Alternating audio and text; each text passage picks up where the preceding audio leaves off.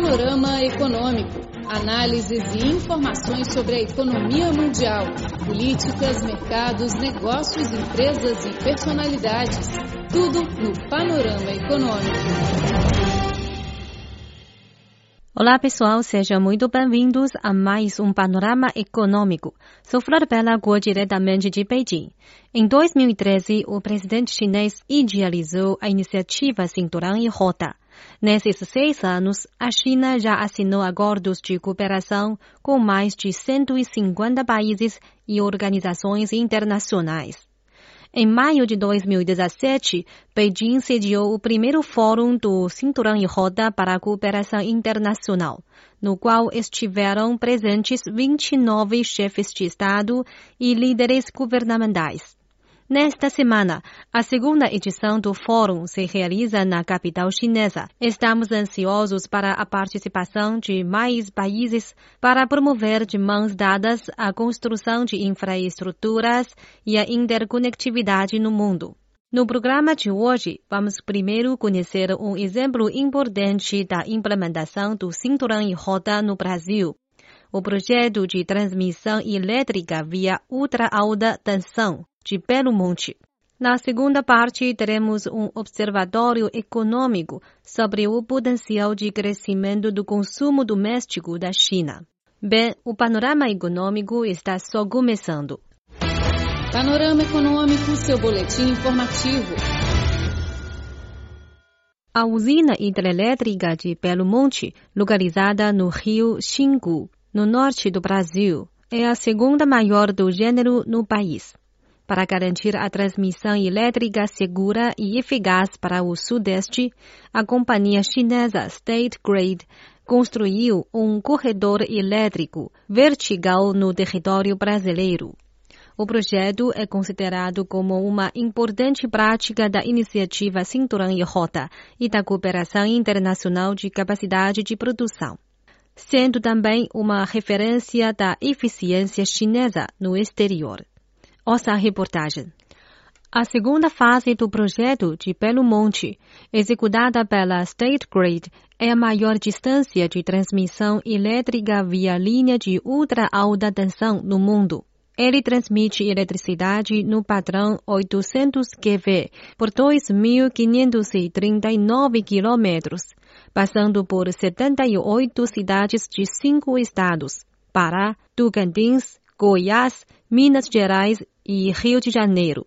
Com uma capacidade de transmissão de 4 milhões kV por ano, este desempenhará um papel relevante para a distribuição energética no Brasil.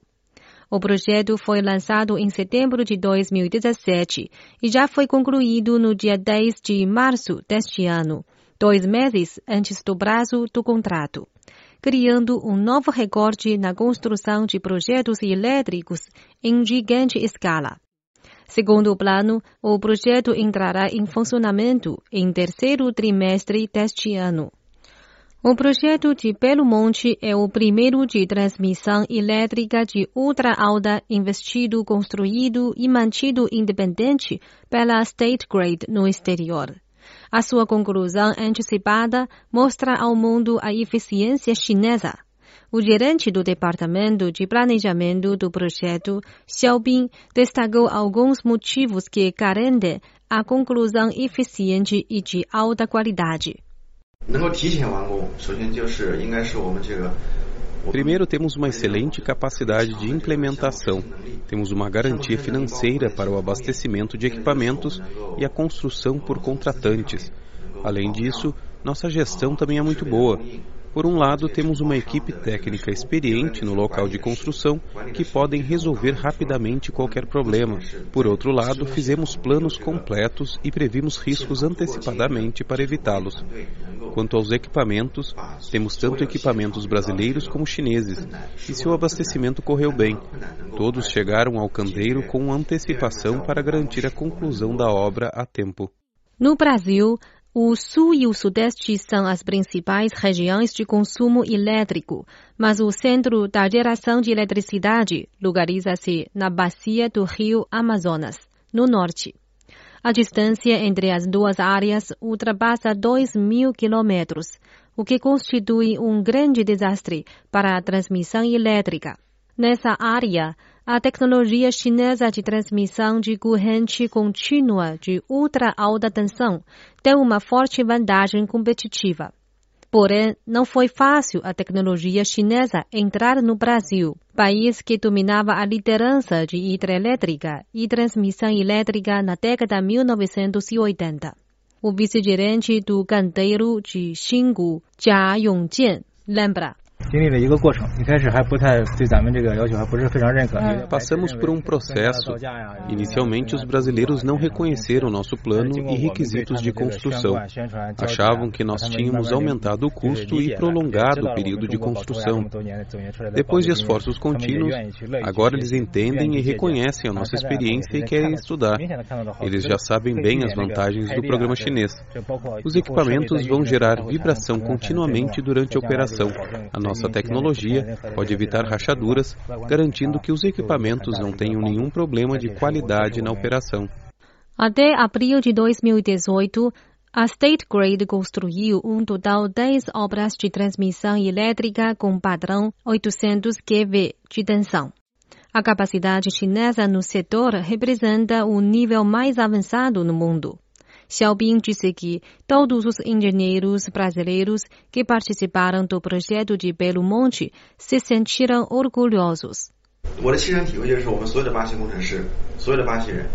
Posso dizer que todos os engenheiros brasileiros sentiram um grande orgulho por participar deste projeto, o maior de eletricidade na história do país. Tem um grande significado que resolve o abastecimento insuficiente de energia no sul. No trabalho com os chineses, eles aprenderam coisas que não encontraram em outros projetos.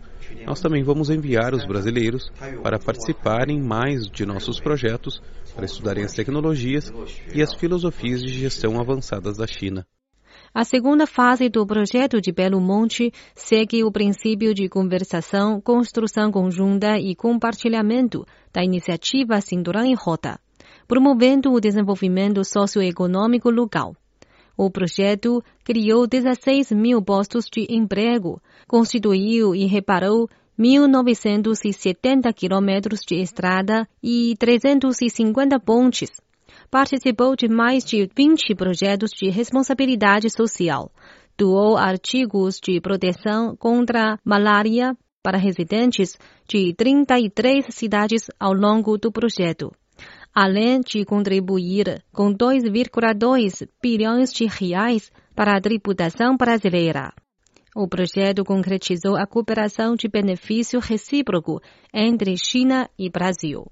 Você ouviu a reportagem Eficiência Chinesa promove construção do corredor elétrico no Brasil. A seguir, apresentamos um artigo de observação econômica. Potencial do crescimento do consumo da China superará expectativas. Observadores do mercado constatam mais dinâmica do que o esperado na economia da China, com mais sinais de estabilização no primeiro trimestre e a tendência de crescimento do consumo antes da divulgação dos dados oficiais para março, incluindo comércio e inflação, a percepção do mercado já foi impulsionada por indicadores positivos que estão diminuindo as incertezas na segunda maior economia do mundo.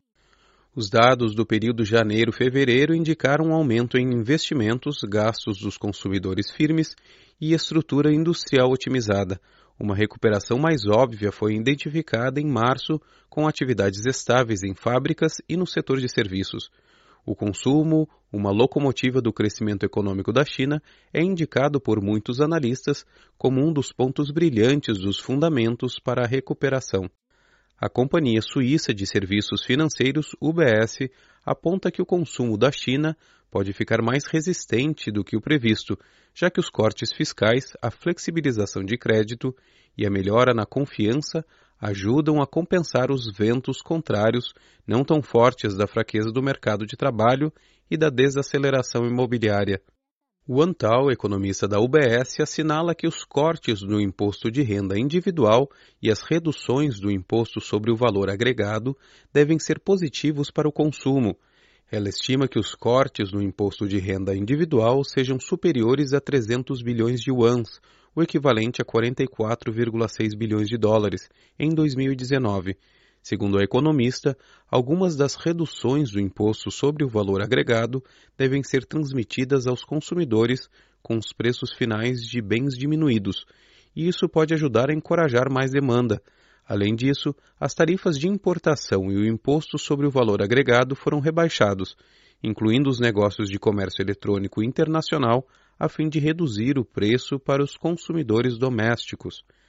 A UBS destacou que a melhora na demanda doméstica pode apoiar o crescimento das importações da China, provendo uma melhora no setor, apesar de uma alta base no ano passado. O Banco de Investimentos CICC também acredita que existem razões para um progressivo otimismo sobre o crescimento do consumo geral da China, especialmente em comparação com o ano passado.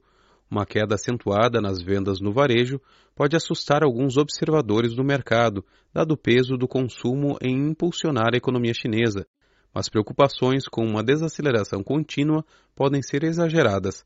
O CICC lembra que os principais indicadores apontaram para uma estabilização potencial do crescimento nominal na China que apoia o aumento do consumo discricionário geral.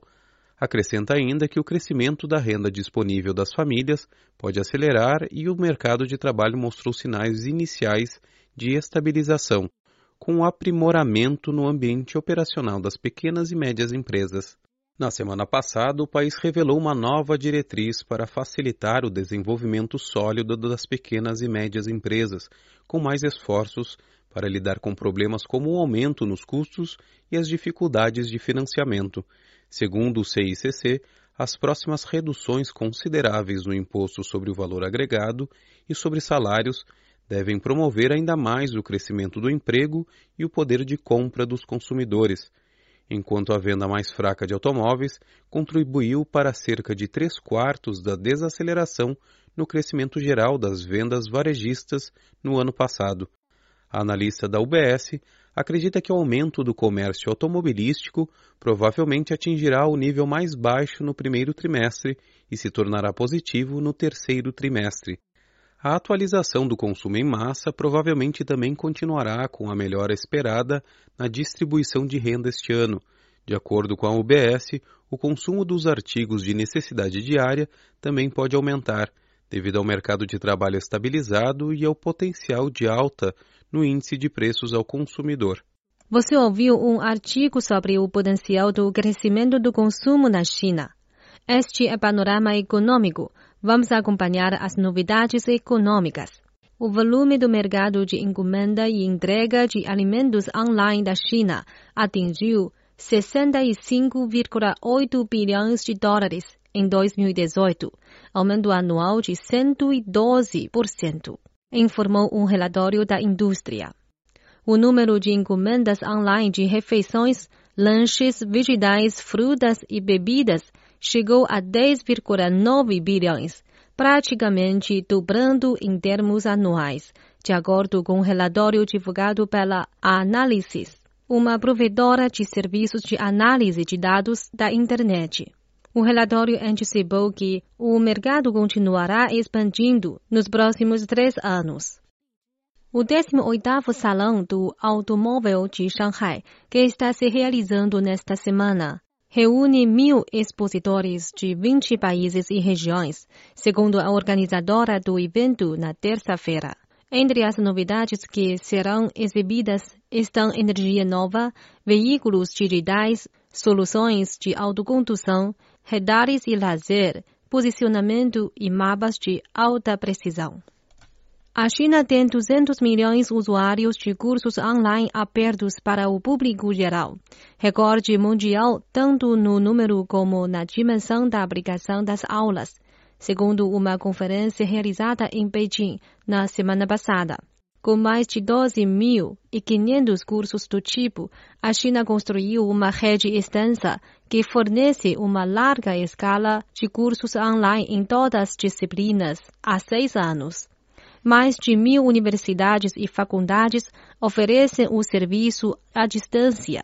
Entre eles, 200 cursos de alta qualidade podem ser encontrados em plataformas dos Estados Unidos, Inglaterra, França, Espanha e outros países. Bem, o panorama econômico de hoje fica por aqui. Sou Flor Belagor, muito obrigada pela sua sintonia. Até mais.